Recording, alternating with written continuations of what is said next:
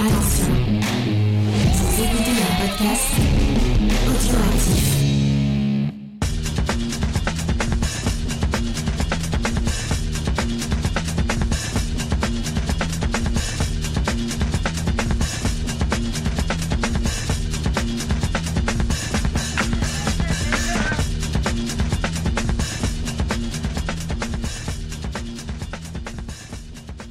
À tous et bienvenue dans les podcasts des réfracteurs, un podcast exceptionnel, vous le savez, parce que tout au long de ce mois d'avril, nous consacrons notre ligne éditoriale au cinéaste de légende, Sidney Lumet, euh, puisqu'on commémore euh, l'anniversaire de sa mort. Alors on aurait aimé une occasion plus joyeuse, mais on ne va pas rater cette belle opportunité de parler d'un cinéaste euh, trop méconnu, je trouve, dont on ne parle pas assez, et on va mettre en lumière chacun de ses films, et on a la lourde charge aujourd'hui de commencer avec un de ses plus grands chefs-d'œuvre, un de ses films les plus salués, c'est son tout premier film de cinéma, je précise bien de cinéma, 12 hommes en colère, et j'ai la grande chance d'avoir avec moi deux personnes chères à mon cœur autour de la table virtuelle, puisque je commence par mon équipe et par les dames. J'ai Faye. Comment tu vas, Faye? Eh ben, coucou, bah, ça va très bien. Je suis très contente d'être là, euh, franchement, pour parler de ce, ce monument.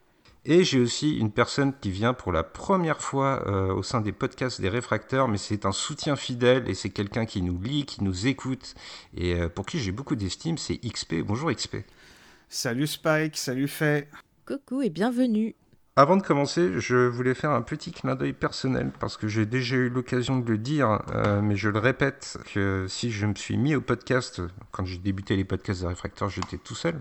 C'est notamment parce que vous deux, euh, vous m'avez euh, redonné un peu goût à ce format avec vos émissions sur Star Wars. Donc vous avez fait une émission sur l'épisode 1 et sur l'épisode 2 et je tenais à saluer le fait que ce duo qui m'a redonné un peu la flamme, comme je le dis, euh, est aujourd'hui réuni et je suis très content de vous recevoir. Bon, Faye, toi tu es chez toi, mais XP, ça me tenait à cœur à ce que tu viens de partager avec nous le micro.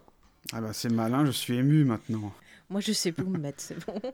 Et bah de l'émotion, il va y en avoir aussi pour le film dont on va parler aujourd'hui, donc 12 hommes en colère. Alors vous connaissez le préambule habituel des réfracteurs, on vous précise comment on a eu le film. Euh, et là on l'a eu, comme tout au long de ce mois lumette presque on va dire, on l'a obtenu par nos propres moyens. J'ai euh, mon petit Blu-ray par exemple qui m'accompagne avec son petit livret à côté de moi en ce moment. Et je vous propose mes chers amis de vous livrer un résumé assez succinct du film si vous le voulez bien. Oui. Bah oui, vas-y. Eh bien, 12 hommes en colère, c'est l'histoire de, de 12 jurés en fait qui sont réunis pour euh, statuer sur un procès, un procès pour meurtre qui implique un coupable présumé euh, des quartiers défavorisés. Et en fait, euh, la particularité de ces 12 hommes, c'est que 11 d'entre eux, dès le début des délibérations, dans le, le huis clos de la pièce où sont réunis les jurés, vont être de parti pris, on va dire, et vont vouloir absolument juger la personne coupable. Et il y a un seul homme, Henri Fonda, qui va véritablement euh, s'opposer à eux et euh, au moins dans un premier temps réclamer le droit de parler de l'affaire parce que c'est quelque chose qui ne vient pas immédiatement dans le film. Et ensuite au fur et à mesure du film il va essayer de les convaincre si ce n'est de l'innocence euh, du présumé coupable au moins de la possibilité qu'il soit innocent puisque on le rappelle normalement pour condamner quelqu'un il faut prouver sa culpabilité. Mais l'un des moteurs du film et on y reviendra euh, tout au long du podcast c'est justement cette question autour de la présomption d'innocence et est-ce qu'on doit véritablement prouver son innocence ou sa culpabilité Là, c'est plus le doute raisonnable que la présomption d'i- d'innocence, je pense. Moi, je commence comme ça, c'est-à-dire Oui. qu'il faut avoir aucun doute que la personne, euh, elle est coupable. Si tu as un doute, c'est qu'il y a quelque chose qui... Enfin, on va en parler. hein. Si je puis me permettre, c'est un procès euh, aux assises et aux assises, il faut l'unanimité du jury, que ce soit en, en coupable ou innocent. Mhm. Eh bien, merci de ces précisions, mes chers amis. Et avant qu'on se plonge dans l'analyse euh, du film en lui-même, j'avais envie de parler un petit peu de la, la genèse du projet et aussi de, de sa réception. Et donc, euh, en faisant mes petites recherches, euh, j'ai découvert en fait euh, ce que je ne savais pas, c'est qu'à la base, euh, 12 hommes en colère, c'est un téléfilm qui a ensuite été adapté en pièce de théâtre, mais qui a commencé par la télé et euh, dont s'est emparé euh, le studio United Artists, qui va proposer non seulement le premier rôle à Henri Fonda, mais également un rôle de producteur qu'il va accepter. Et euh, c'est véritablement lui qui va euh, porter le, projet à bout de bras. Et c'est intéressant, et là XP, je t'adresse un clin d'œil euh, plus que sympathique, euh, de noter qu'à l'époque, Fonda, il sort d'un autre film, il sort de Faux coupable de Alfred Hitchcock, et qu'il y a une certaine symétrie entre les films, puisque euh, dans Faux coupable, Henri Fonda incarnait un, une personne accusée à tort qui devait prouver son innocence, n'est-ce pas? Tout à fait. Et si je peux me permettre d'apporter quelques précisions sur ce, téléfilm, le téléfilm 12 hommes en colère a été diffusé pour la première fois le 20 septembre 1954 sur la chaîne CBS dans le cadre de la septième saison de la série Studio One. Et euh, cette version originale a été écrite par euh, Reginald Rose. Et petite particularité, ce téléfilm a été réalisé par le futur réalisateur de La planète des singes. Franklin J. Schaffner. Et il a gagné trois Emmy Awards. Et fort du succès de l'épisode, Regina Hall a décidé de l'adapter au théâtre dès 1955, avant d'écrire un scénario qui sera adapté au cinéma en 1957. Et oui, l'adaptation, on y vient donc parce que il n'y a pas que 12 hommes en colère qui vient de la télévision, il y a aussi le cinéaste à qui euh, Henri Fonda va confier le projet, parce que c'est véritablement Fonda qui a souhaité voir Sidney Lumet réaliser 12 hommes en colère, et c'est quelqu'un, à l'époque, Sidney Lumet, qui est très connu pour ce, son travail à la télé, il fait énormément de, de, pièces de théâtre filmées, mmh. euh, mais qui n'a pas encore franchi le pas vers le cinéma, et c'est euh, véritablement Henri Fonda qui le choisit principalement pour ses talents de, de directeur d'acteur. Euh, qui va le propulser. Et c'est pas forcément un chemin euh, qui est tout tracé à l'époque. Le fait de passer de la télévision au cinéma il n'y a pas une porosité comme on peut avoir aujourd'hui. Et c'est intéressant de noter euh, donc là on est au début de notre mois Sidney Lumet que finalement Lumet c'est un peu euh, quelqu'un qui va tracer la voie pour d'autres cinéastes qui viendraient de la télé comme euh, Frankenheimer, Peckinpah, George, George Roy Hill. Toutes ces personnes finalement elles ont suivi la voie que Lumet a empruntée pour 12 hommes en colère mais c'est vrai, tu as raison de le dire, à, cette époque-là, euh, euh, quand tu passais de la télé au grand écran, c'était genre un, un privilège. C'était un peu pareil pour quand un acteur de télé euh, bah voilà, devenait une grande star de ciné, c'était vraiment genre des, des petits cas à part en fait. Alors que maintenant, c'est vraiment... Mmh. Euh, voilà, ça passe de l'un à l'autre. Et idem, quand tu avais une star de cinéma qui passait à la télé, c'était euh, genre, c'est devenu un has-been, euh, il est nul, tu vois. Il n'y avait pas du tout le côté prestige qu'on peut avoir maintenant. Donc c'est intéressant de, de, voir ça aussi au travers de, de Lumet. Et si je peux me permettre aussi, je trouve que le, le, choix de, de Fonda est hyper justifié parce que Lumet c'est un enfant de la balle, euh, sa famille voilà euh, vient du milieu du théâtre, donc c'est quelqu'un qui euh, sait comment marche le théâtre, sait comment marche la gestuelle des acteurs, à quel point c'est important. Et je trouve aussi que sur son travail, bah voilà, au niveau de la télé, de ce que j'ai pu en voir, euh, c'est quelqu'un qui a aussi compris comment traduire le langage théâtral en langage télévisuel pour euh, ne jamais perdre les émotions et c'est quelque chose qui va être, je pense, euh, essentiel euh, dans la mise en scène du film et la façon dont cette histoire va nous être présentée. Tout à fait, il me semble que pendant sept ans, Sidney Lumet a réalisé des, des, dramatiques en direct à la télé, donc ça lui fait des heures et des heures et des heures de programme. Ça lui fait des heures où il a dû euh, diriger les acteurs, où il a euh, compris comment fonctionne une caméra, comment les régler. D'autant que en même temps, il était aussi, euh, il, il, me semble qu'il donnait des cours de, de théâtre aussi. C'est ça, oui, oui. Des cours qui étaient différents de la fameuse méthode.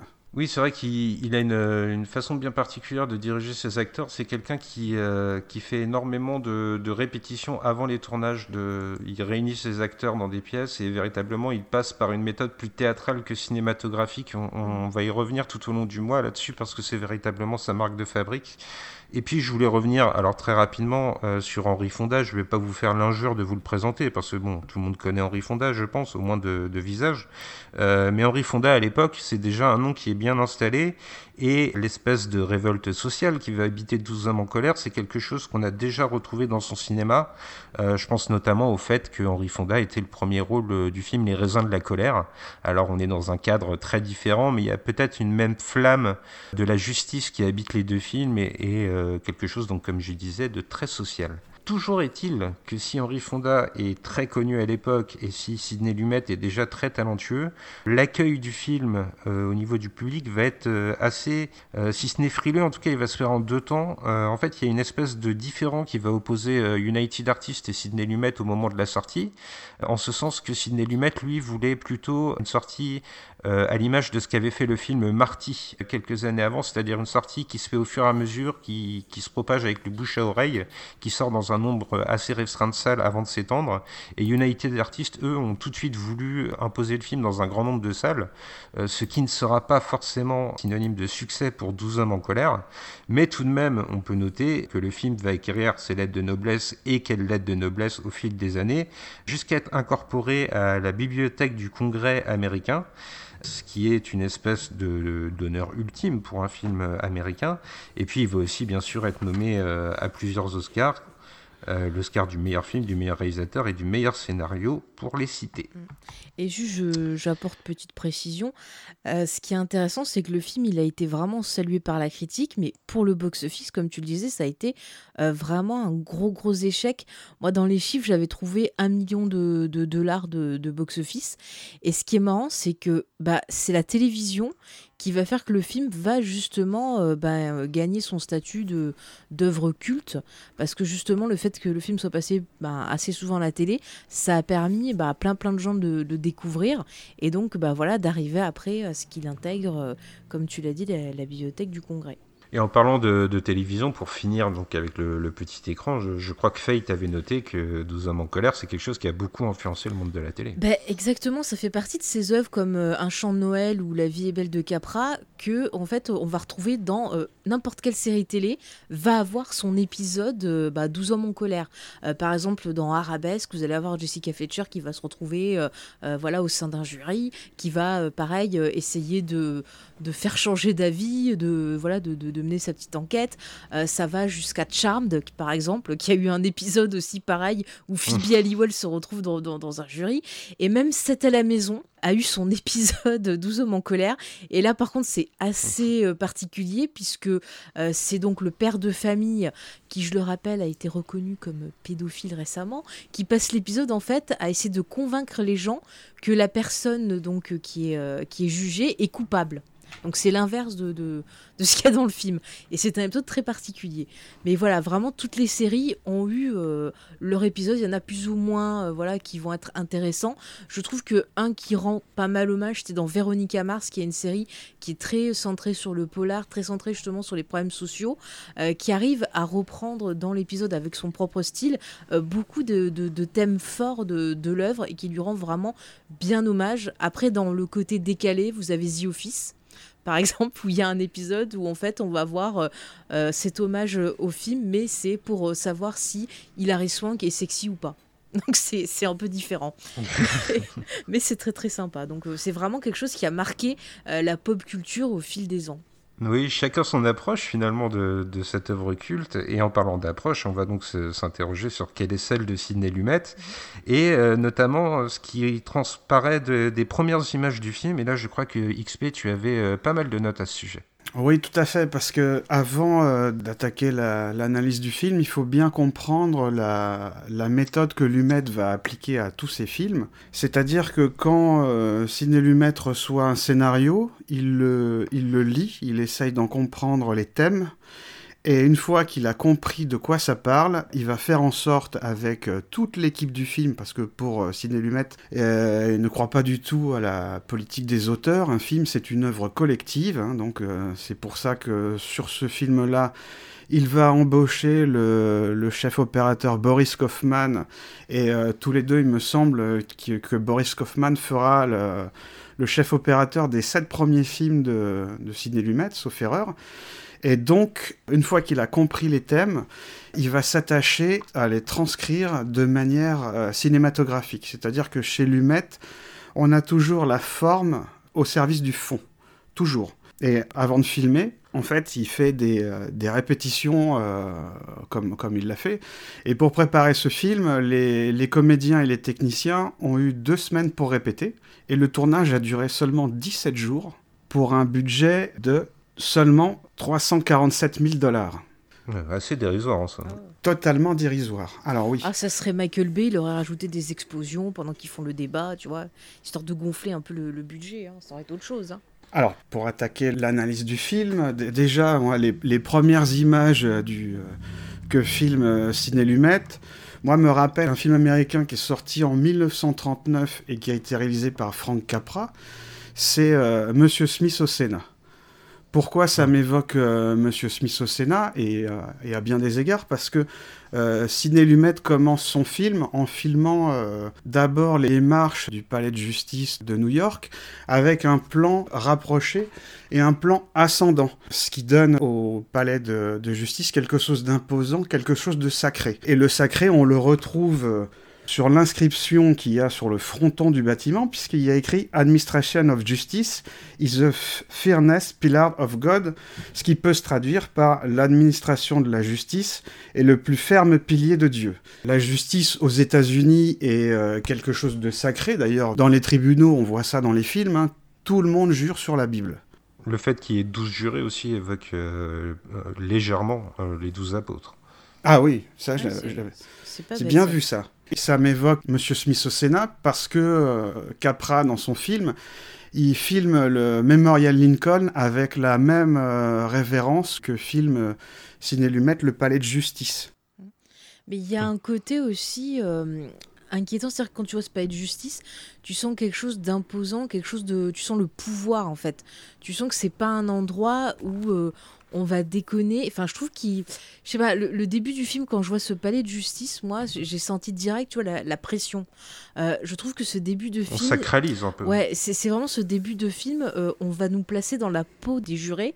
Et je trouve que ça commence dès cette première image. Le fait de montrer ce bâtiment imposant, ça met la pression. Moi, j'avais mal à l'estomac. Je me dis, ouh, j'aimerais pas rentrer là-dedans, tu vois. Enfin, pas un côté monstre, mais un peu limite. Tout à fait. Et là où, euh, où Capra nous montrait que la Constitution était littéralement euh, gravée dans le marbre, et Lumet nous montre que la, justice est littéralement gravée dans le marbre parce que le mot justice est justement gravé dans le marbre sur le fronton. Donc Lumet, par cette première image, nous montre que la justice, bah, c'est quoi? C'est d'abord un bâtiment, c'est quelque chose de, sacré, et c'est quelque chose qui est inscrit dans la Constitution américaine avec des valeurs, les valeurs dont tu as parlé déjà tout à l'heure, Spike. Alors ensuite, le, deuxième plan, on se retrouve euh, avec euh, le point de vue qui est pris du, premier étage du palais de justice, mais cette fois avec un, mouvement euh, descendant, c'est-à-dire qu'on part des, piliers de, la salle et la caméra descend jusqu'à la salle des pas perdus. Hein. La salle des pas perdus, c'est l'espace rond où les gens marchent. Et ce mouvement descendant euh, est, pour moi très intéressant parce que après nous avoir montré que la, justice c'est un bâtiment, euh, c'est quelque chose de gravé dans le marbre et c'est quelque chose d'institutionnel, par ce mouvement descendant, Lumet nous montre que, bah, la, justice est aussi quelque chose de terre à terre. Il quitte les grandes idées de la justice pour revenir au sol, pour revenir à l'humain parce que le cinéma de Lumet, c'est toujours un cinéma euh, humain, à hauteur d'homme. Pour quelle raison aussi il filme du, euh, du premier étage C'est aussi une question de point de vue, parce qu'il aurait tout à fait pu filmer l'allégorie de la, justice, hein, qu'on a tous en image. C'est cette femme euh, avec les yeux bandés qui, dans une main, tient un glaive et de l'autre une balance. C'est pas un thème qu'il veut développer parce que on le verra par la suite, c'est excessivement difficile pour les hommes de faire abstraction de leur éducation, de, leur, euh, de leurs préjugés, tout ça. Je me permets, mais moi je suis pas d'accord. Je trouve qu'au contraire, il pose des questions philosophiques sur la justice dans ce film. Enfin, j'en parle tout à l'heure. Et je trouve, euh, tu dis qu'il retourne à l'auteur d'homme, mais je trouve qu'il y a quelque chose qui revient souvent dans ces films, c'est que parfois on a l'impression euh, qu'il y a comme une espèce d'entité qui surveille nos personnages, euh, qui est là comme un, point de vue, tu vois, qui va porter un jugement.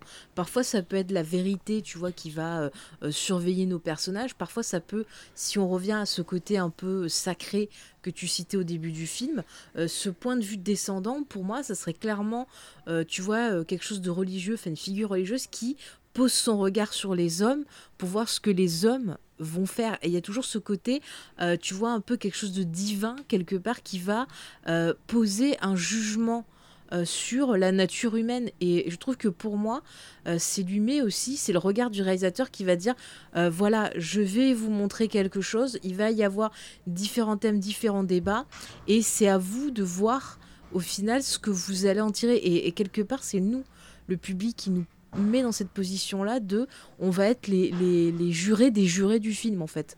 Enfin moi je l'ai ressenti comme ça ce, ce plan-là. On est un peu le 13e juré dans 12 hommes en colère, j'ai l'impression. Tout à fait. Et là, on comprend qu'un des buts de Lumet, ça va être de montrer ce qu'il y a derrière la façade de la justice. Et euh, d'ailleurs, il va filmer les, euh, les coulisses de, de, la justice. Et après, il s'attarde sur, euh, sur un panneau qui nous indique, enfin traduit en français, session ordinaire de cour d'assises. Les mots ont un sens. Ordinaire, c'est quelque chose de quotidien, c'est quelque chose qui n'est pas extraordinaire.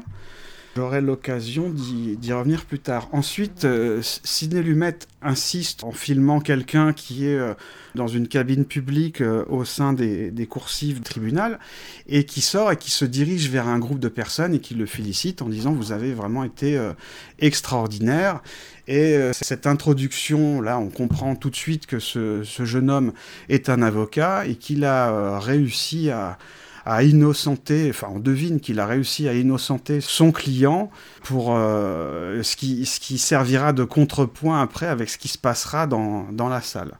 Ensuite, euh, la caméra s'attarde sur les portes du, du tribunal, hein, deux portes noires qui font penser à des portes d'entrée d'un théâtre. Et ensuite, on rentre enfin dans la salle du tribunal où là, il y a un plan euh, un, peu, un peu particulier, puisque nous voyons le juge qui est euh, de trois quarts et euh, le, spectateur. Et comme, comme, tu, comme vous le disiez tous les deux, on, on, voit les douze, les douze jurés. Et on constate une chose avec ces, ces 12 jurés, ce sont 12 hommes blancs, ce qui est tout à fait normal, puisque dans les années 50 parce que la, Cour suprême américaine n'acceptera les, les, jurés de couleur qu'à partir de 1986 et les femmes en 1994. Je suis tellement pas étonnée. C'est encore un coup pour dire ah mais les femmes elles sont hystériques. Voilà bah écoute on peut pas juger qu'est-ce que je te dis? Et là on a le, le juge qui nous, qui nous expose les, euh, les faits peut le citer, vous avez écouté une affaire longue et complexe, un meurtre qualifié, le meurtre prémédité et le plus grave chef d'accusation jugé aux assises, vous avez entendu la déposition, appris l'interprétation de la loi, vous devez maintenant distinguer le vrai du faux, un homme est mort, la vie d'un autre est en jeu le discours du juge est, euh, solennel, mais après, quand la caméra euh, nous montre de face, bah, on, constate un peu que bah, le, juge, il a l'air complètement blasé, euh, il ne se fait guère d'illusions, et là aussi, ça me fait penser à, à Monsieur Smith au Sénat, le juge me fait penser à, à Harry Carey, qui incarnait le, président du Sénat, qui était euh, lui aussi blasé, qui ne se faisait, euh, il ne faisait guère d'illusions. Et puis, euh, autre, autre référence pour moi à M. Smith au Sénat, c'est que les, sénateurs sont, des, sont des, représentants du peuple pour voter les lois à la place du peuple. Et là, les jurys dans le système dans le système judiciaire américain, les jurys sont, tirés au sort pour représenter euh, la population, pour euh, décider euh, du verdict de, la justice. Alors ensuite, on a un travelling qui nous présente les, différents jurés, mais de manière succincte, et on remarque quand même qu'un juré se, démarque des autres. C'est Henri Fonda, c'est le seul juré qui a un costume qui est blanc mais un blanc, euh, un blanc vraiment tapant. Et ça, c'est pas anodin. Ensuite, on a un changement d'axe où on voit enfin de profil le, jeune homme qui est accusé, avec le départ des jurés vers la salle de délibération et euh, qui regarde euh, les jurés. Certains jurés le regardent, d'autres non. Et enfin, la caméra change d'axe et la, tête du, du condamné nous est euh, enfin euh, dévoilé dans un plan euh, légèrement en, contre-plongée. On constate que ce, jeune homme est plutôt d'origine portoricaine, qu'il a l'air complètement hébété. Ensuite, nous avons affaire à un fondu enchaîné où par le montage, on a le, visage du juré qui est en surimpression avec la salle de délibération, et la salle de délibération est filmée d'un pan de mur, c'est-à-dire du mur où se trouve le ventilateur. Ce choix ce choix d'axe est très important parce que à la toute fin du film, quand les jurés ont voté à, l'unanimité euh, que les, preuves ne sont pas suffisantes pour condamner le jeune homme, eh bien la caméra sera placée de l'autre côté, c'est-à-dire du côté euh, de, des vestiaires, pour montrer qu'il y a eu un tour à 180 degrés et que maintenant le, postulat de, départ euh, de, la justice, qui est, euh, comme tu l'as dit Spike, aux États-Unis, c'est dans la Constitution, on est innocent jusqu'à preuve du contraire. Eh bien, il va recouvrer ce, statut. Et puis, je vais déborder un petit peu sur ces, sur ces premières images, parce que j'ai dit que par bien des aspects, 12 euh, hommes en colère me faisait beaucoup penser à Monsieur Smith au Sénat. C'est euh, par l'incarnation d'Henri Fonda. Henri Fonda, c'est le, seul juré qui habillait tout en blanc. Hein. Le blanc, c'est une couleur, c'est une couleur neutre. Et euh, Fonda, tout comme James Stewart, James Stewart, dans Monsieur Smith au Sénat, il incarnait les valeurs de la démocratie. D'ailleurs, ça allait jusque dans son nom. Hein. C'était Jefferson Smith, hein. Jefferson en, hommage à Thomas Jefferson, un des pères fondateurs de la Constitution américaine et Smith parce que c'est un nom euh, très très très courant, donc ça, ça, connotait que n'importe qui euh, pouvait incarner les valeurs de la démocratie.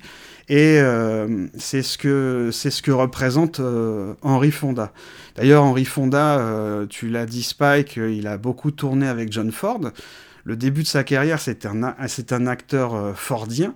Et pour Ford, en 1939, il avait incarné justement Lincoln, qui sera euh, dans, dans, ces jeunes, dans jeunes années. Le film s'appelle Vers sa destinée et en, et en version originale c'est euh, Young euh, Mr Lincoln. Et dans, dans, ce film-là, il est, il me semble qu'il est étudiant en droit. Donc, donc ce personnage, par son passé, par, par son passé d'acteur, par son statut d'acteur, il incarne à la fois la, la Constitution, la couleur blanche, eh ben, ça, ça fait penser à la, justice euh, qui a le bandeau sur les yeux parce que le, blanc, c'est la couleur neutre. Lumet nous a montré que la justice, c'était aussi un bâtiment avec des valeurs. Et plus tard, on apprendra que Henri Fonda est architecte. Donc, il travaille dans le bâtiment. Par le, dialogue, Fonda va euh, littéralement euh, bâtir, construire la défense de ce jeune homme pour euh, recouvrer les valeurs de la, justice. C'est-à-dire que au départ du film, il y a totalement une inversion des, des valeurs. C'est ce que voulait nous, nous montrer, nous montrer Lumet. Il voulait nous montrer un peu les défauts, à mon sens, de, de la justice, parce que la, la justice est rendue par des hommes et les hommes sont, sont faillibles. D'ailleurs, il y a un des jurés qui, qui a dit oui, mais vous, vous n'auriez pas été avec nous, euh, il aurait été condamné euh, sans aucun problème. Mais là où il y a une petite différence avec euh, Monsieur Smith au Sénat, c'est que Henry Fonda, lui, est un homme d'âge mûr, il est calme et réfléchi, alors que James Stewart, lui, il incarne la fougue de la jeunesse et la passion. Mais euh, tous les deux, ils vont euh, utiliser le verbe, la parole. Alors, euh, James Stewart, c'était le discours pour essayer de faire changer une loi. Et Henri Fonda, lui, il utilise le, le discours qu'on pourrait, euh, qu'on pourrait juger de, de socratique. Hein. D'ailleurs, moi, la première fois que, que j'ai vu ce film, c'était en cours de philosophie. Notre prof de philosophie, Madame Bretin, nous avait passé le film en amphithéâtre. C'est marrant, moi aussi, je l'ai vu en, en, philo la première fois. Avec Madame Breton Non, par contre. je sais plus le nom de ma prof, par contre. Je suis en amphithéâtre et c'est vrai que euh, euh, Henri Fonda a un peu la, la figure socratique euh, où il développe la maïotique, c'est-à-dire que par le dialogue, il arrive à accoucher des connaissances et à faire, et à faire naître la vérité. D'ailleurs, pour lui, il vote non parce que il dit je ne sais pas s'il est, s'il est coupable ou innocent, mais une vie est en jeu, on peut en discuter. Et vraiment, c'est lui qui rappelle sans cesse les, les fondements de, la justice qui fait partie de la, de la Constitution et je vais déborder encore un petit peu, mais il y a une scène dans les, euh, dans, dans, les toilettes où il discute avec un autre juré. Il dit Oui, mais vous vous rendez compte, si vous, euh, si vous arrivez à nous convaincre qu'il est innocent et s'il s'avère qu'il est vraiment coupable. Et là, on touche quelque chose de fondamental dans la justice américaine c'est que c'est euh, quelque chose de, sacré dans la, justice américaine, c'est qu'il vaut mieux libérer un coupable que de condamner un innocent. En tout cas, c'est dans les faits et, c'est, euh, ça, fait partie des valeurs de la, justice américaine. Mais je pense que euh, au cours de notre discussion, on va voir que ce n'est pas aussi simple. Et enfin, un dernier point, c'est que ce, ce, jeune homme portoricain, bah moi, il me fait, il me fait penser à un, autre grand film, un autre grand film qui sortira une décennie après. Hein, c'est c'est euh, West Side Story. Hein. on a vraiment l'impression que c'est un, portoricain de West Side Story qui est, qui est jugé. Bah tu vois, je vais, je vais raccrocher les wagons moi aussi avec un autre film qui viendra euh, juste après. Donc 12 euh, hommes en colère sort en 1957 et moi j'ai fortement repensé en revoyant le film pour l'émission au film du silence et des ombres. Donc en anglais c'est To Kill a Mockingbird. Euh, donc qui sort en 1962. C'est un film de Robert Mulligan avec euh, Gregory Peck. Et euh, donc je vous le conseille si vous ne l'avez pas vu, ça peut vous faire un, un bon appendice à, à, ce 12 hommes en colère. Et où là aussi on est face à une vision de la justice américaine qui se demande euh, si euh, on condamne des innocents réellement. Et comme tu le disais, euh, c'est inscrit dans la Constitution, euh, enfin c'est en tout cas une valeur de la justice américaine qui vaut mieux euh, libérer un coupable que condamner un innocent. Et donc si vous avez l'occasion de le voir, Du silence et des ombres, lui, est dans une vision beaucoup plus désabusée, une espèce de vision de la justice face à laquelle on serait un peu impuissant et on ne pourrait rien faire. Et euh, le personnage qui est particulièrement impuissant, tu l'as dit, c'est la, victime. Donc dans ton, analyse des premières images, euh, je te rejoins euh, dans, dans cette, ce visuel que nous a Sidney Lumet euh, du condamné, euh, dans ce sens que c'est la seule fois du film, la seule et unique fois qu'on le verra, alors que c'est lui qui sera euh, le, centre des débats euh, des douze jurés. Et c'est aussi un moment particulier euh, dans la sphère sonore parce que jusqu'à présent, jusqu'à ce qu'on découvre le visage de l'accusé, il n'y avait aucune musique, ce qui est assez peu commun à l'époque dans le monde du cinéma américain.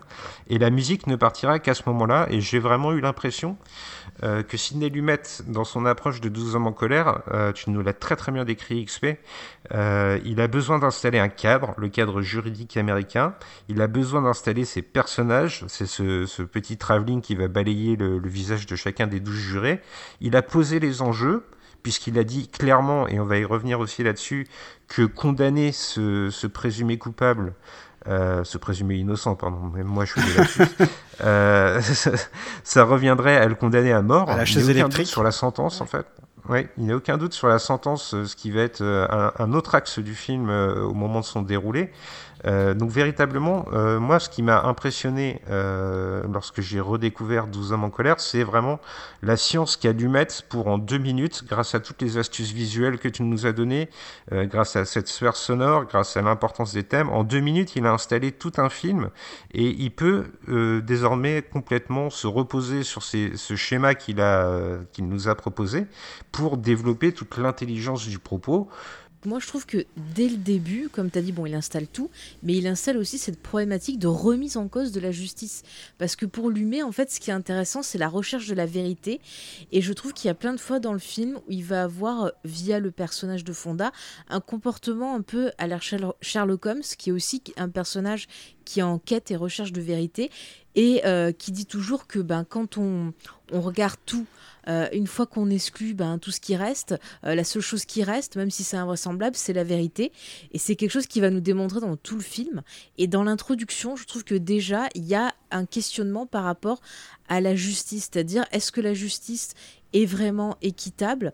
Est-ce que euh, le fait euh, qu'on se dise soit il est coupable, soit il est innocent, ça soit la seule réponse? Est-ce qu'il n'y a pas une troisième zone?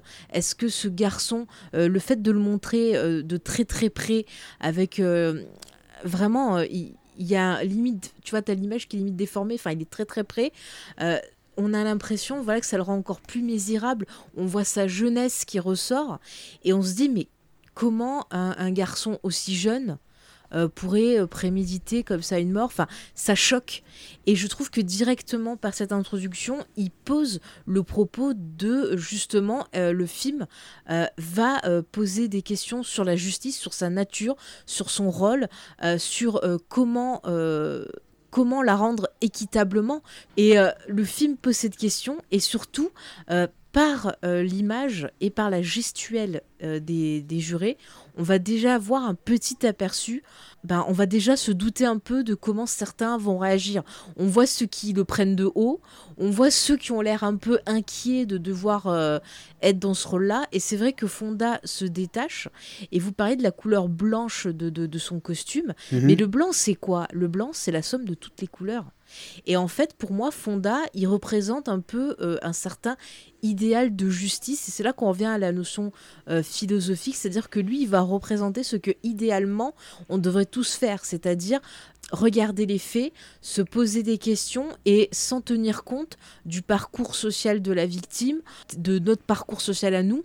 Ce qu'il faut, c'est vraiment avoir ce point de vue extérieur sans tenir aux faits, euh, voir si vraiment il n'y a aucun doute sur euh, ben, est-ce que cette personne est coupable ou pas.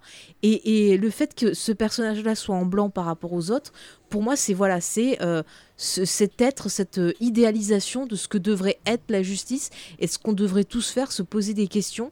Et par, rien que par le costume, déjà, on voit que lui-même va remettre en question cette notion de justice. Et c'est quelque chose qui va être fort pendant, pendant tout le reste du film. Et le fait qu'on arrive dans la salle avec... Ben, cette superposition du visage de la victime avec la, table, bah c'est hyper fort encore. Ça nous fait mm. poser le poids euh, bah de, de, cette décision. Et franchement, quand on voit un film comme ça, euh, moi, euh, après ce film-là, je me dis non, j'ai pas du tout envie d'être juré parce que c'est hyper, c'est un pouvoir immense et c'est hyper dur émotionnellement. Et le film est très très fort et très très dans, enfin, il fait ressortir toute une palette d'émotions et, et, vraiment, je vous dis, tout le début, mais elle est magnifique cette intro parce que vraiment on n'a rien de surexpliqué. Euh, on a l'image qui nous montre tout et ça va être le cas pendant tout le film. regardez la façon dont les personnages euh, vont bouger. Moi je sais que c'est quelque chose que j'ai eu l'occasion d'étudier, la gestuelle. Euh, quand vous regardez par exemple des hommes politiques qui parlent, la façon dont ils vont bouger leurs bras, s'ils lèvent les épaules, les regards qu'ils vont faire, ça va tout dire. Et ça on va le voir directement pendant tout le film. Alors euh, justement, ces personnages, ils vont évoluer dans une pièce euh, bien particulière parce que ce qu'on n'a peut-être pas précisé depuis le, début de notre podcast, c'est que 12 hommes en colère, c'est euh, hormis ces quelques images qu'on vous a exposées et la toute fin, c'est un, pur huis clos. Qui se passera dans la, pièce des délibérations et qui se passe en plus en temps réel. Hein. Le, film ne fait pas d'ellipse.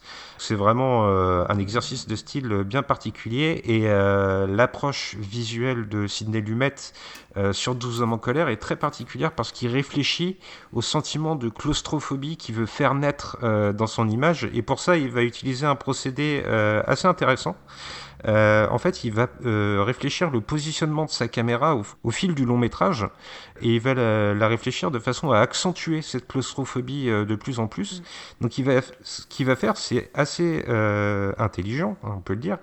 c'est pendant le premier tiers du film, il va se placer au-dessus du regard de ses personnages, très légèrement au-dessus, de telle façon qu'on n'éprouve pas encore pleinement le sentiment d'enfermement dans lequel ils sont. Puis, dans le deuxième tiers du film, là, il va se placer à hauteur de, visage. Et euh, de cette façon, on va sentir un peu plus la présence des murs qui nous enferment et qui, enferment ces personnages.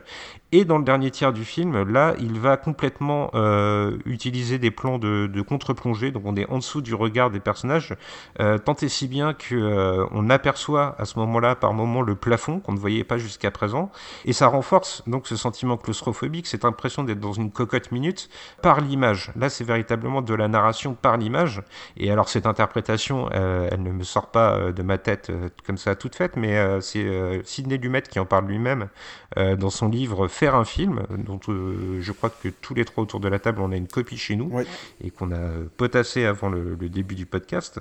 Donc il y a vraiment ce sentiment euh, de, de, faire naître euh, un sentiment claustrophobique, comme je vous le disais. J'ajouterais à cela Un deuxième artifice qui est capital dans la narration du film et qui n'est pas propre au juré, c'est la météo. Il fait vraiment une, chaleur accablante euh, tout au long du film. On voit les personnages transpirer, s'essuyer.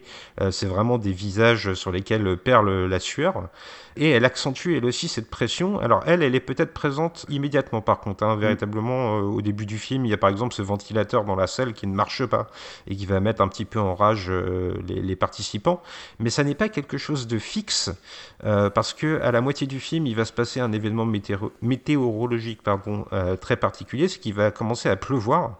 Et en fait ça correspond pile au moment du film où les jurés ne sont plus à 11 contre 1 comme au début, euh, mais ils sont désormais à 6 contre 6, et ça marque aussi un basculement du propos de Sidney Lumet dans le sens où jusque-là Henri Fonda devait prouver la possibilité de l'innocence euh, de l'accusé, et à ce moment du film on change de, dogme, et là c'est plutôt à ceux qui le pensent coupable de prouver sa culpabilité, donc on revient à une vision de la justice euh, qui est beaucoup plus vertueuse et qui est beaucoup plus en accord avec les les, grands principes américains qu'on vous a exposés plus tôt. Et puis, pour symboliser aussi le fait que à ce moment-là Henri Fonda n'est plus tout seul, euh, c'est qu'au moment où il pleut, Henri Fonda veut fermer la fenêtre euh, de la salle des jurés pour pas que la, pluie rentre à l'intérieur, et il n'y arrive pas. Et là, il va recevoir l'aide d'un autre juré.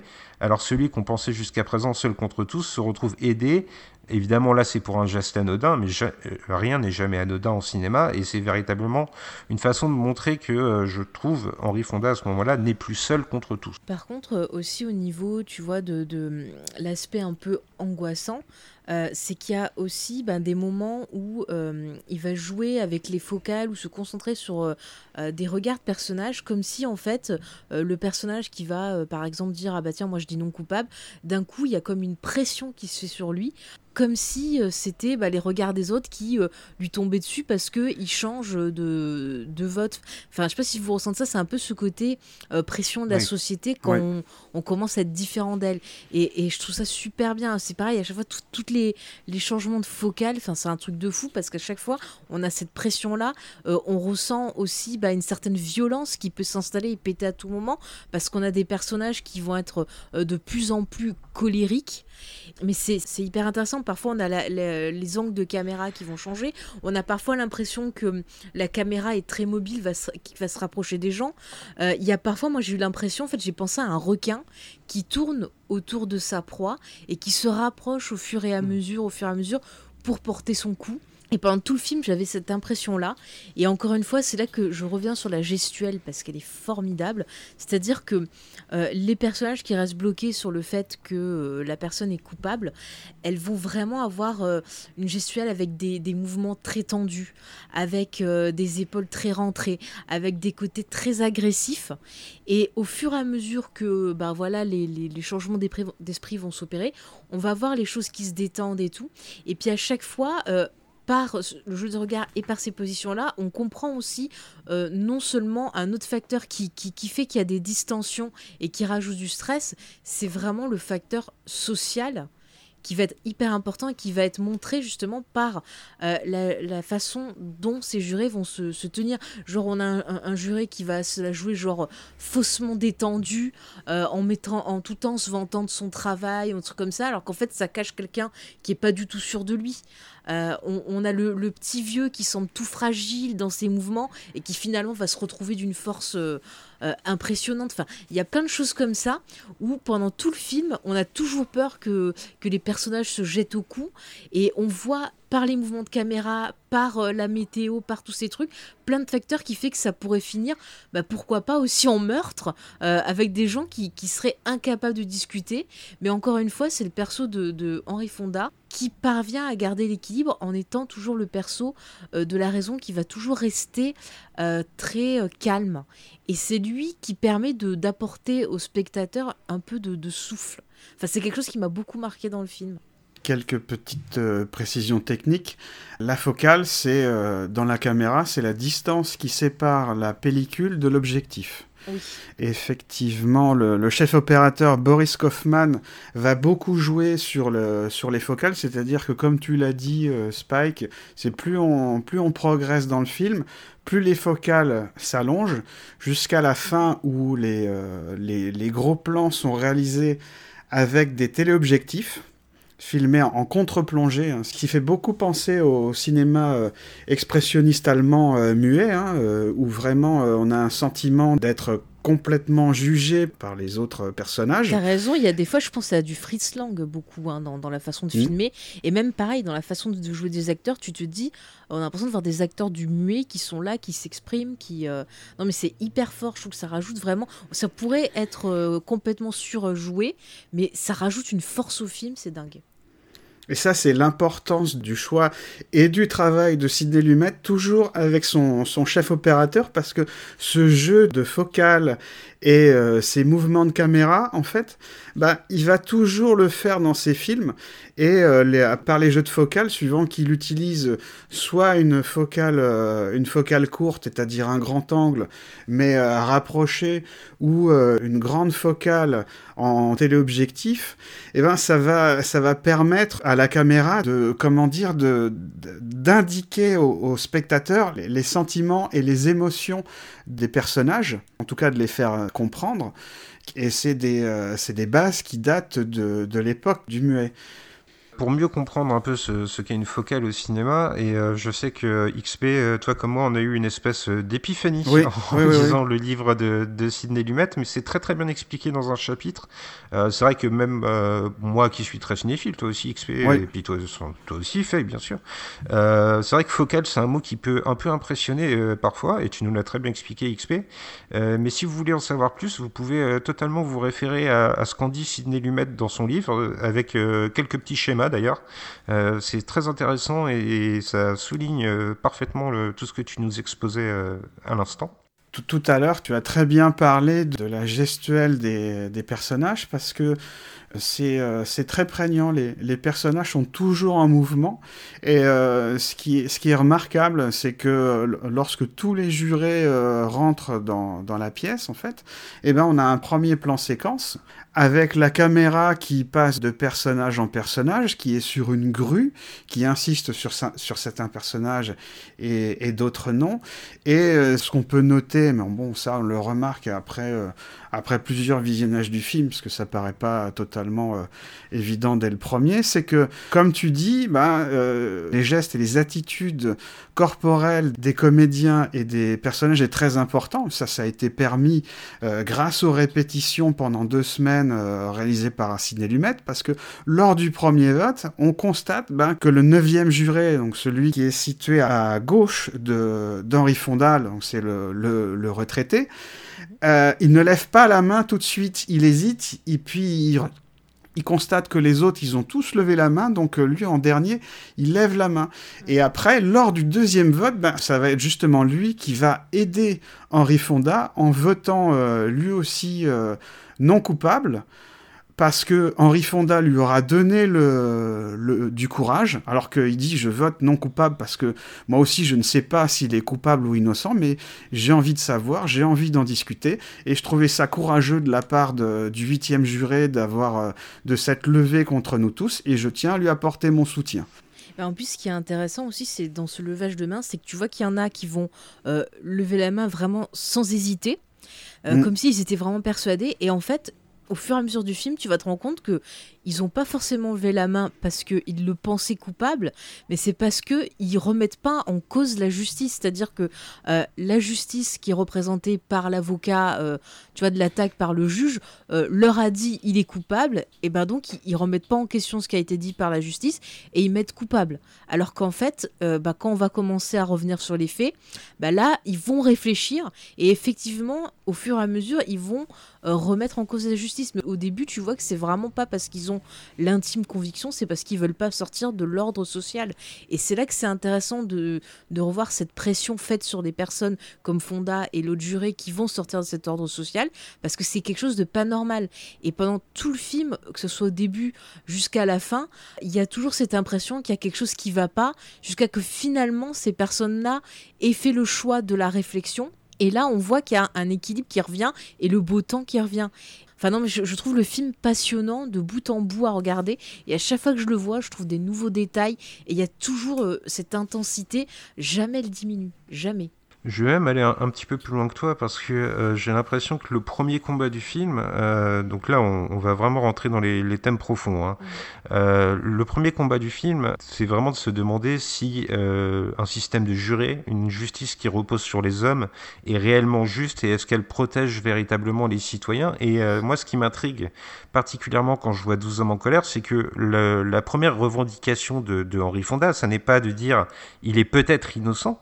La première chose qu'il demande à ses autres camarades, c'est de simplement en parler. Mm. Le fait de parler de cette affaire, parce que finalement, ils veulent rester dans un certain ordre social, mais il y a aussi un esprit de je m'en foutisme total. Il y en a un qui veut aller au baseball, euh, il y en a un qui en a marre.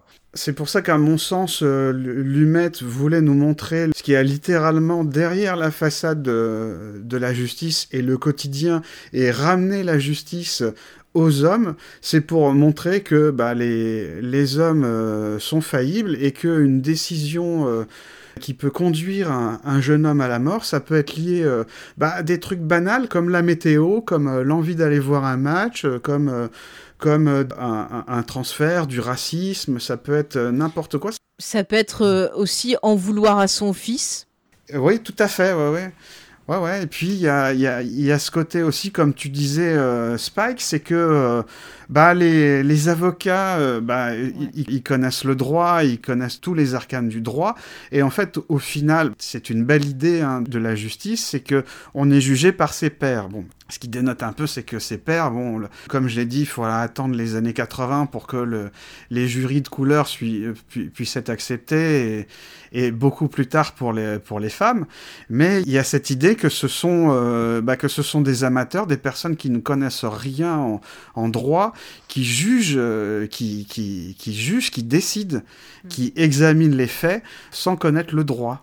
Eh mais il y a pire que ça, c'est parce que quand il te parle aussi de l'avocat commis d'office, c'est-à-dire que le mec, euh, on te dit, il a mal fait son boulot. C'est-à-dire que il s'en fout tellement parce qu'en gros, on l'a mis comme ça. C'est-à-dire qu'il sait pas avec ce genre d'affaires qu'il va gagner vraiment de l'argent.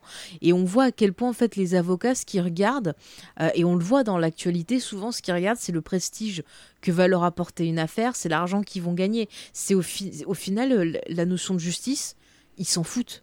Et c'est hyper grave. Et je comprends pourquoi le personnage de Fonda, qui peut nous représenter aussi, qui peut représenter le fait qu'on soit scandalisé, euh, demande à ce que justement on revoie les faits, parce que lui, euh, il veut pas avoir de doute euh, quant à ce qui va se passer. C'est-à-dire s'il dit coupable, pour lui, il doit avoir aucun doute. S'il y a un doute, bah, c'est que effectivement ça va pas. Et quand on voit les faits, c'est encore plus intéressant parce que c'est-à-dire que là on propose la mort ou la vie mais euh, si la personne est coupable, on ne tient pas compte des circonstances. Et c'est aussi quelque chose que le personnage de Fonda euh, va mettre en avant, c'est les circonstances et le contexte social. Même si quelque part il faut s'en détacher, parfois il est aussi important, parce que là on voit quand on regarde le contexte social, c'est que au final, c'est de la légitime défense. C'est un pauvre petit gamin qui se faisait tabasser par son père. Donc quel choix il avait euh, Soit, soit lui-même mourir, soit essayer de se défendre et s'en sortir. Et le, simple fait qu'on ait cette notion-là, ben, ça pose euh, encore une fois une critique de cette justice américaine qui voit ou tout blanc ou tout noir alors qu'il y a des zones de gris. Et, c'est pareil, genre à cette époque-là, une femme euh, qui tuait son mari pour se défendre, et ben elle finissait en prison et puis tac, euh, pareil, elle était morte. On disait pas, bah tiens la pauvre elle se faisait battre, elle avait pas le choix. Non non, c'était elle a tué point barre quoi. Et c'est intéressant de, de voir à quel point ce film-là propose quelque part une réforme de la justice demande quelque part à revoir un peu cette notion-là. Cette notion Tout à fait, et d'où l'importance d'avoir filmé au départ, euh, dans les coulisses, cet avocat qui a réussi. En opposition avec l'avocat commis d'office, bah, l'avocat commis d'office, comme tu dis, peut-être qu'il fait pas d'effort comparé à un avocat où il est payé par ses clients pour innocenter euh, ses clients. Bah, tu le vois rien que dans, maintenant aux États-Unis, quand c'est des personnes afro-américaines qui sont jugées, qui n'ont pas l'argent pour avoir un avocat, donc un avocat commis d'office, à quel point ces personnes-là, en fait, elles n'ont pas le droit à un jugement équitable, euh, même si elles sont coupables. Ça, je, je, je, je voilà, je, m'en fous de savoir coupable, pas coupable, mais la loi dit que on a tous le droit à avoir un jugement équitable. Or, là, le film de Lumet, par les mouvements de caméra, par l'attitude des jurés, par la façon dont il va filmer euh, cette justice qui semble trôner là comme une entité, voilà, avec plein de pouvoirs à chaque image, il remet en question cette notion d'équitabilité.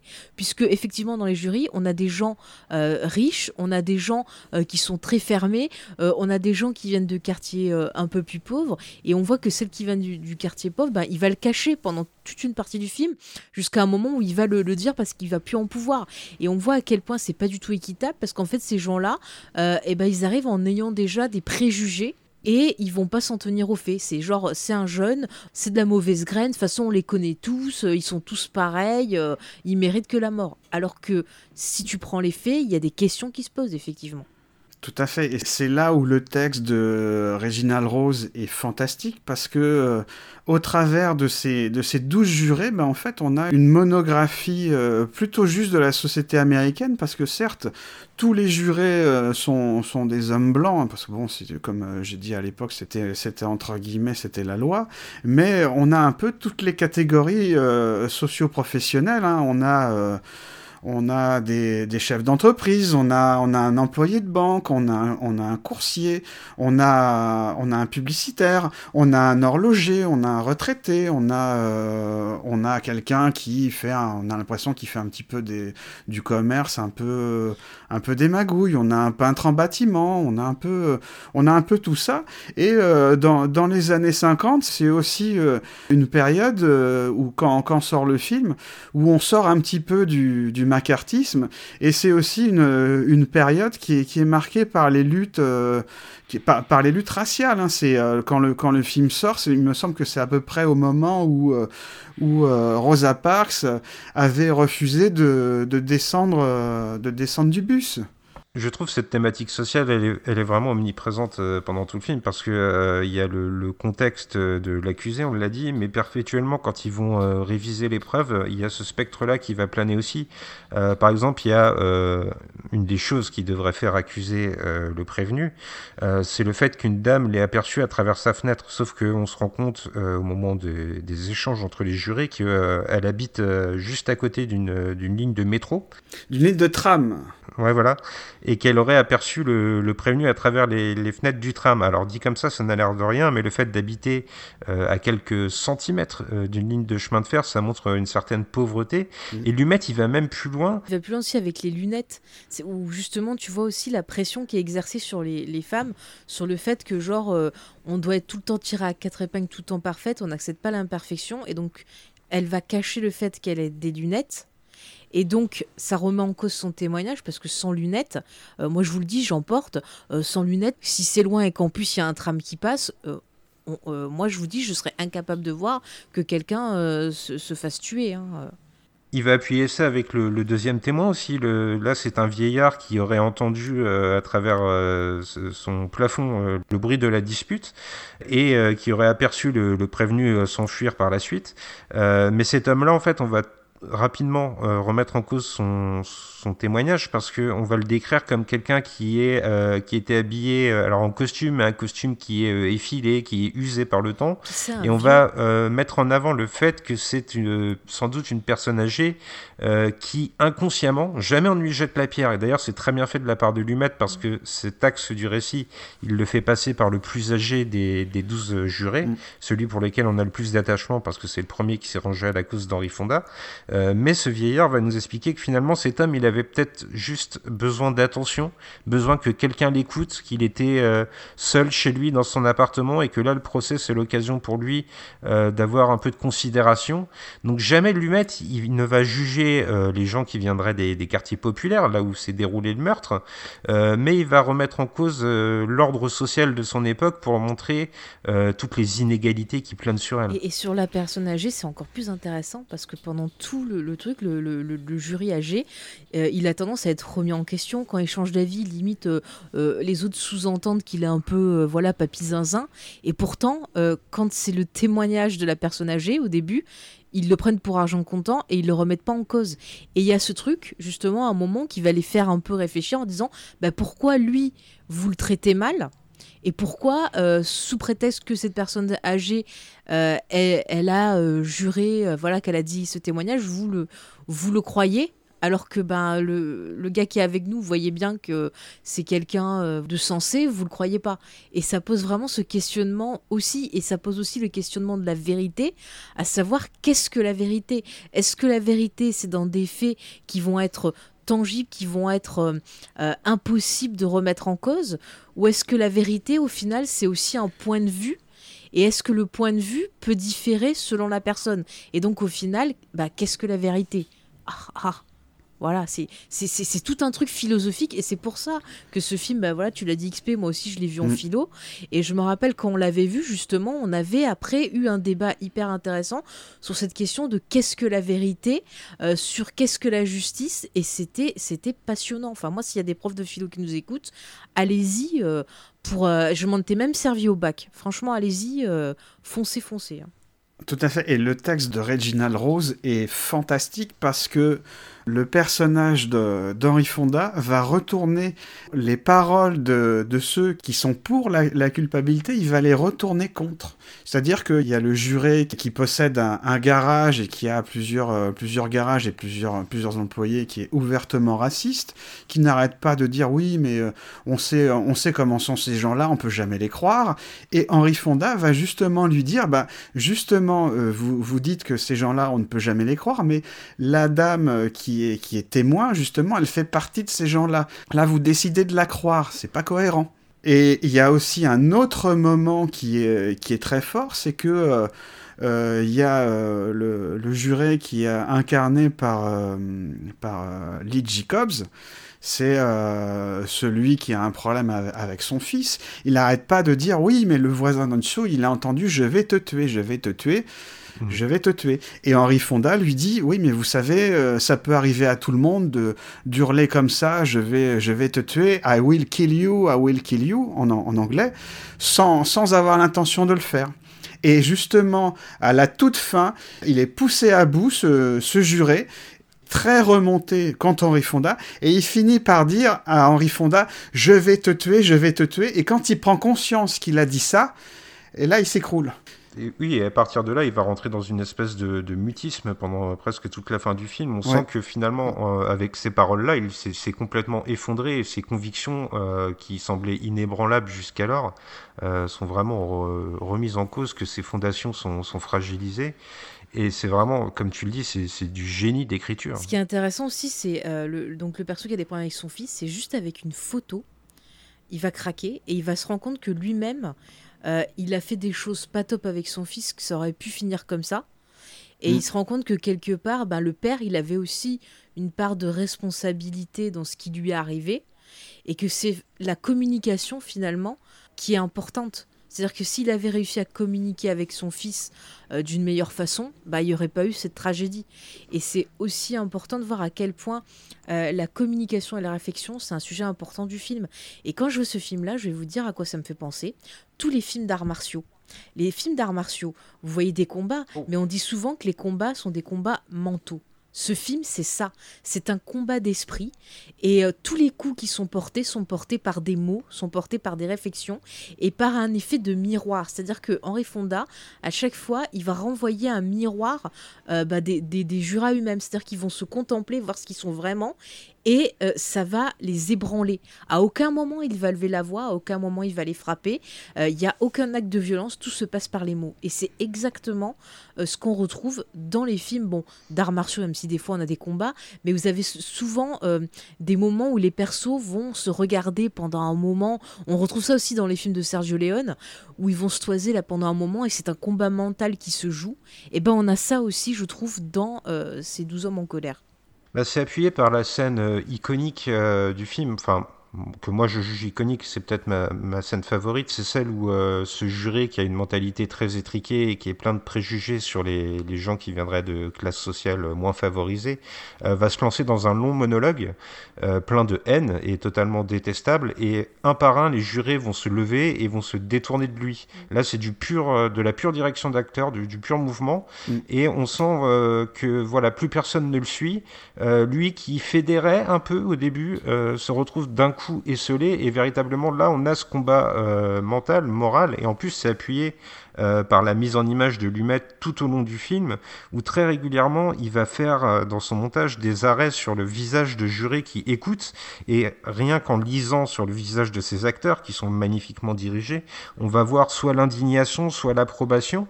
Et là où je le trouve très malin en tant que réalisateur, c'est que au début du film, il nous propose souvent des visages esselés, aussi esselés que peut l'être Henri Fonda à ce moment-là, et vers la fin du film, euh, son cadrage va être plus ouvert, et souvent on va rassembler deux, trois jurés dans le même cadre mhm. pour montrer qu'une espèce d'unité est née à ce moment-là.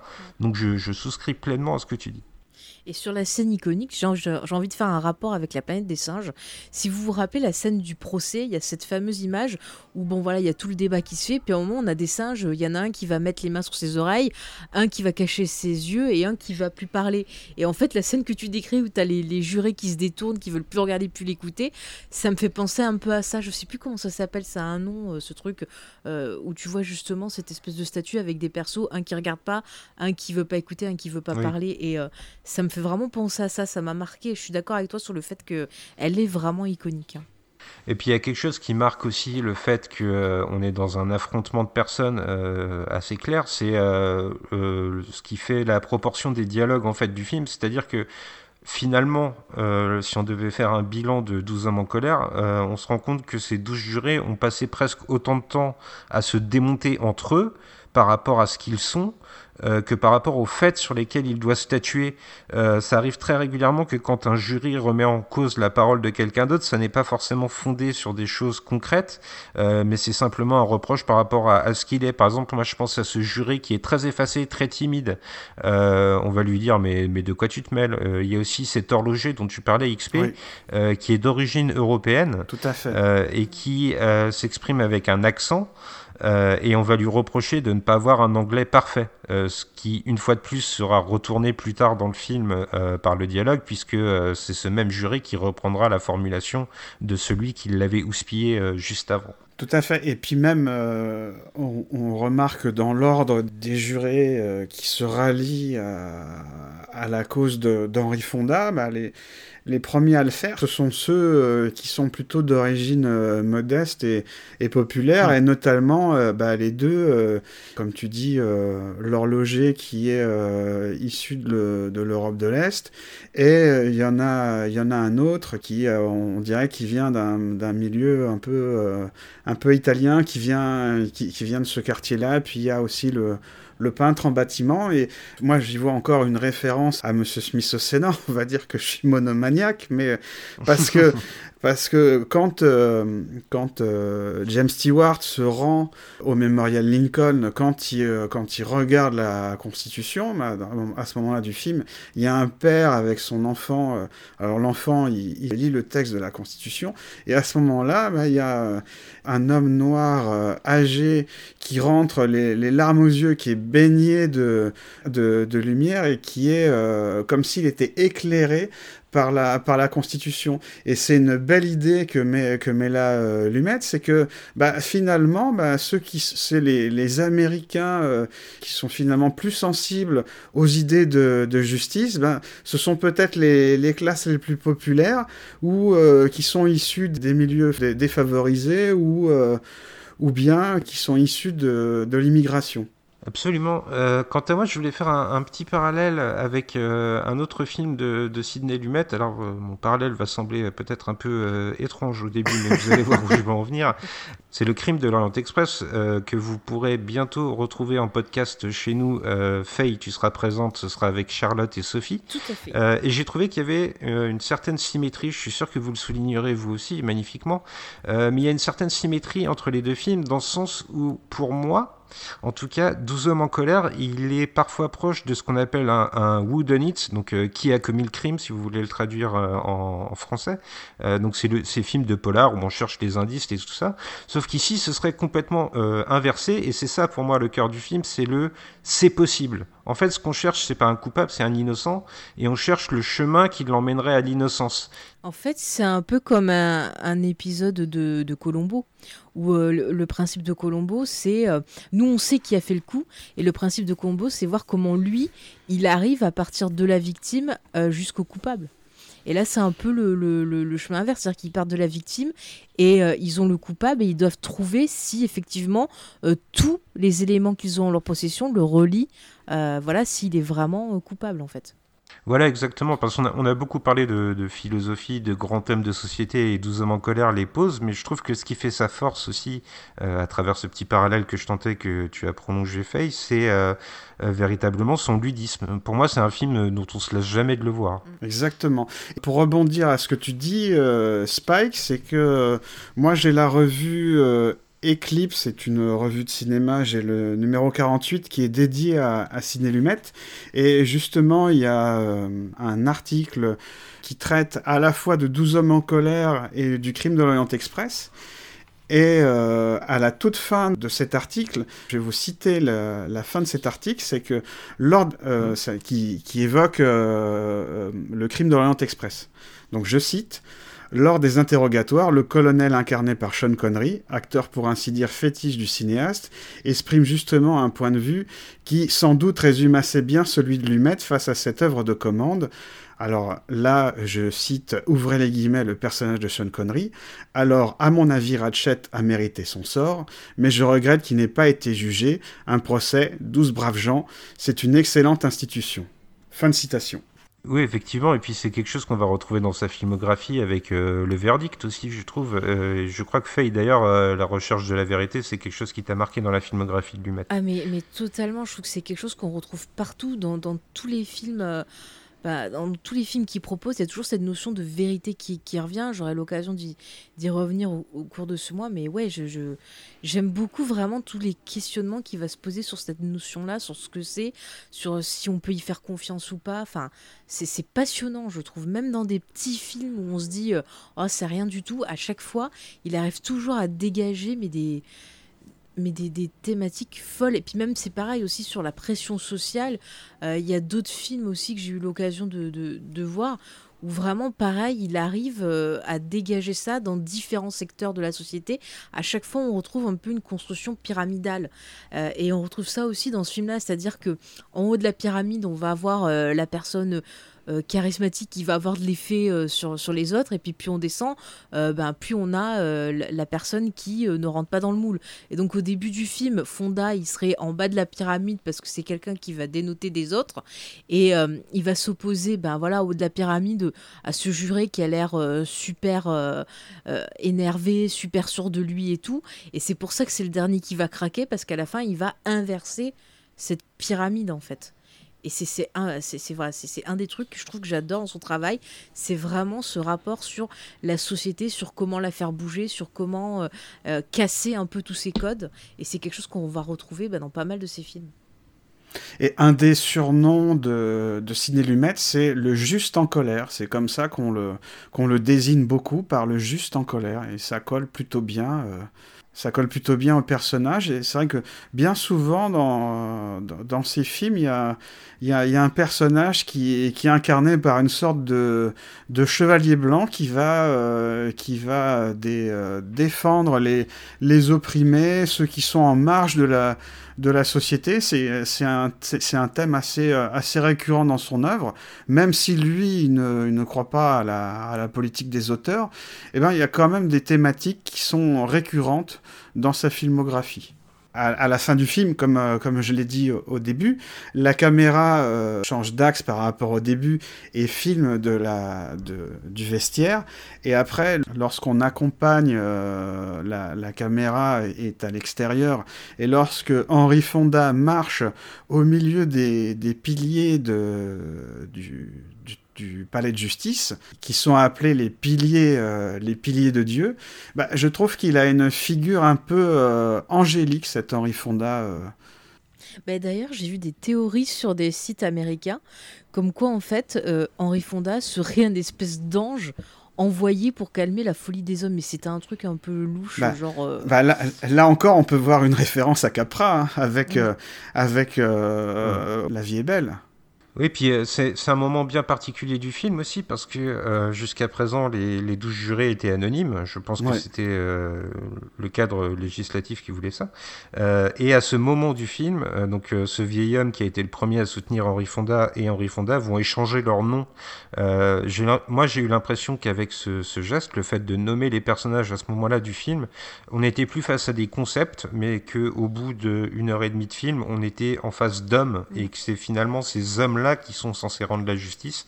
Et c'est à ce moment-là qu'on leur donne un nom et j'ai trouvé le geste très beau. Mais c'est super intéressant ce que tu dis, parce que le fait qu'on les appelle par des chiffres dans le film, il y a ce côté un peu de déshumanisation, ce qui fait que ça pousse certains, tu vois, à aller dans des trucs extrêmes, genre le gars qui, qui dit qu'il en a rien à foutre, qui veut juste aller à son, voir son match et tout. Euh, bah, moi, j'ai fait un rapport avec les réseaux sociaux, c'est-à-dire derrière un ordinateur. Euh, tu as un pseudo, tu as un chiffre, tu as un truc, et tu peux te permettre de dire des choses que tu dirais pas à la, à la personne en face. Et le fait qu'à la fin, justement, il y ait ces personnes qui se, se nomment, qui ait un vrai échange, et ben c'est qu'en fait, durant tout le film, en remettant en question euh, la société, en essayant de comprendre ce qu'était la vérité, et ben ils ont regagné quelque part euh, bah, leur humanité. Et quand ils ressortent de là, tu vois, il y a des couleurs, enfin des couleurs, une lumière éclatante. Et je trouve que euh, il y a une espèce de notion d'espoir à la fin en disant que ces personnes-là, ils vont peut-être influencer des gens autour d'eux, et ces gens-là vont en influencer d'autres, et ainsi de suite. Et que peut-être c'est comme ça aussi que le changement va arriver. Tout part d'une idée, tout part d'une personne, et une personne, tu vois, en contamine l'autre, et ainsi de suite. Mais c'est exactement ce qu'il nous montrait dès les premières images. Il part d'une idée avec le mouvement de la caméra ascendant et après avec le mouvement descendant où il revient pour, euh, pour se situer à, à hauteur d'homme. C'est exactement raccord. La forme au service du fond. Ah ouais, il est cohérent de bout en bout. Il y a absolument euh, pas de gras. Tout est parfait dans ce film. Effectivement, c'est pour ça qu'il est aussi salué aujourd'hui et qu'il est considéré à juste titre. Je pense qu'on sera tous d'accord comme euh, un film culte qu'il faut avoir vu au moins une fois dans votre vie. J'espère que notre émission vous aura au moins permis euh, d'aiguiser votre curiosité si vous n'avez pas encore vu le film. Alors, mes amis, euh, vous le savez, l'exercice veut que en fin de podcast, on décerne une note à 12 hommes en colère. Je rappelle que le 10 sur 10 est impossible à atteindre, sauf pour Barry Lyndon d'après Grey Pigeon. Euh, donc je vais vous demander, et très honnêtement, je ne me fais pas d'illusions sur votre note, quelle est votre note pour 12 hommes en colère Honneur aux dames, à toi Faye? Eh ben tiens, je, vais continuer la tradition que, que, que Sophie a mis euh, en route en mettant 9,99. Comme ça, c'est pas tout à fait 10, mais je peux pas mettre en dessous parce que c'est vraiment un chef-d'œuvre. Euh, c'est un film qui est équilibré, qui est extrêmement bien construit, euh, qui montre euh, bah, qu'on peut dire beaucoup de choses par l'image, tout autant que par le texte. C'est une vraie leçon de cinéma. Et vraiment, c'est un film qu'il faut voir. Après, vous en pensez ce que vous voulez, mais voyez-le pour votre culture même réfléchissez-y, surtout euh, dans, les, dans la période dans laquelle on est, c'est important de se poser les bonnes questions. Et quant à toi, XP Pas, j'aime pas donner des notes, mais pour moi, ce film est véritablement un chef-d'œuvre. C'est un classique, et euh, pour moi, c'est un, c'est un classique que tout le monde doit, doit voir au moins une fois dans sa vie. Eh ben, on est bien d'accord, et puis euh, bon, bah, moi je mets une note, je suis de l'équipe, donc euh, toi t'es l'invité, c'est normal, hein, t'as le droit de ne pas en mettre. Euh, mais moi je vais lui mettre un, un 9 avec un bon gros coup de cœur parce que on, on l'a mis en avant pendant notre podcast, mais moi c'est vraiment un film, à chaque fois que je le vois, il rallume une flamme, une flamme sacrée. Euh, si on devait me demander quel est mon film préféré sur la justice, je pense assez indéniablement que ce serait 12 hommes en colère parce que c'est lui qui saisit le mieux ce que doit être la justice et ce qu'elle est réellement dans le même temps. Et je trouve ça très virtuose de la part de Lumet. Et puis, euh, c'est aussi un film qui s'attaque, comme on l'a dit, à des inégalités, à des préjugés. Et euh, ça, c'est des thèmes qui me marquent beaucoup. Et je trouve que Lumet le fait avec euh, énormément de tact. Et c'est compliqué quand même de rêver d'un plus grand film pour un premier long métrage. Ça reste euh, un sommet de sa carrière dès le début. Et pour en savoir plus sur Sidney Lumet, nous vous invitons donc à rester euh, au rendez-vous de notre site lesrefracteurs.fr pendant tout le mois d'avril. On vous prépare plein de podcasts, plein de plein d'articles. On va essayer de balayer le plus complètement possible euh, la filmographie de ce grand réalisateur qu'est Sidney Lumet. Et puis, euh, vous le savez, avant de se quitter, traditionnellement, on fait des bisous un peu spéciaux à nos auditeurs. Moi, aujourd'hui, j'ai envie de faire des bisous innocents. Oh, c'est mignon. Ah, j'aime bien. Oui. Oui. Ça vous va? Oui. Si je peux me permettre une dernière chose. Bien sûr. J'ai l'impression d'être Colombo quand je dis ça. C'est que, euh, le, c'est que 12 hommes en colère, euh, écrit par euh, Reginald Rose, est vraiment un film de procès original, parce que comme tu l'as dit, c'est un film qui rend la justice aux hommes. C'est-à-dire que c'est la première fois qu'on a un film de procès qui est vu du point de vue des jurés, alors que dans la, dans la plupart des films de procès, bah on met en scène les, avocats euh, qui s'affrontent avec les témoins et tout ça. Et là, c'est, euh, on voit littéralement la justice qui est euh, aux mains des, hommes, des citoyens, qui décident. Eh bien, XP, tu nous offres une très belle manière de conclure, et du coup, il ne nous reste plus qu'à saluer nos auditeurs et à vous souhaiter une bonne journée, une bonne soirée en fonction de quand vous nous écoutez. Salut tout le monde Salut Salut à tous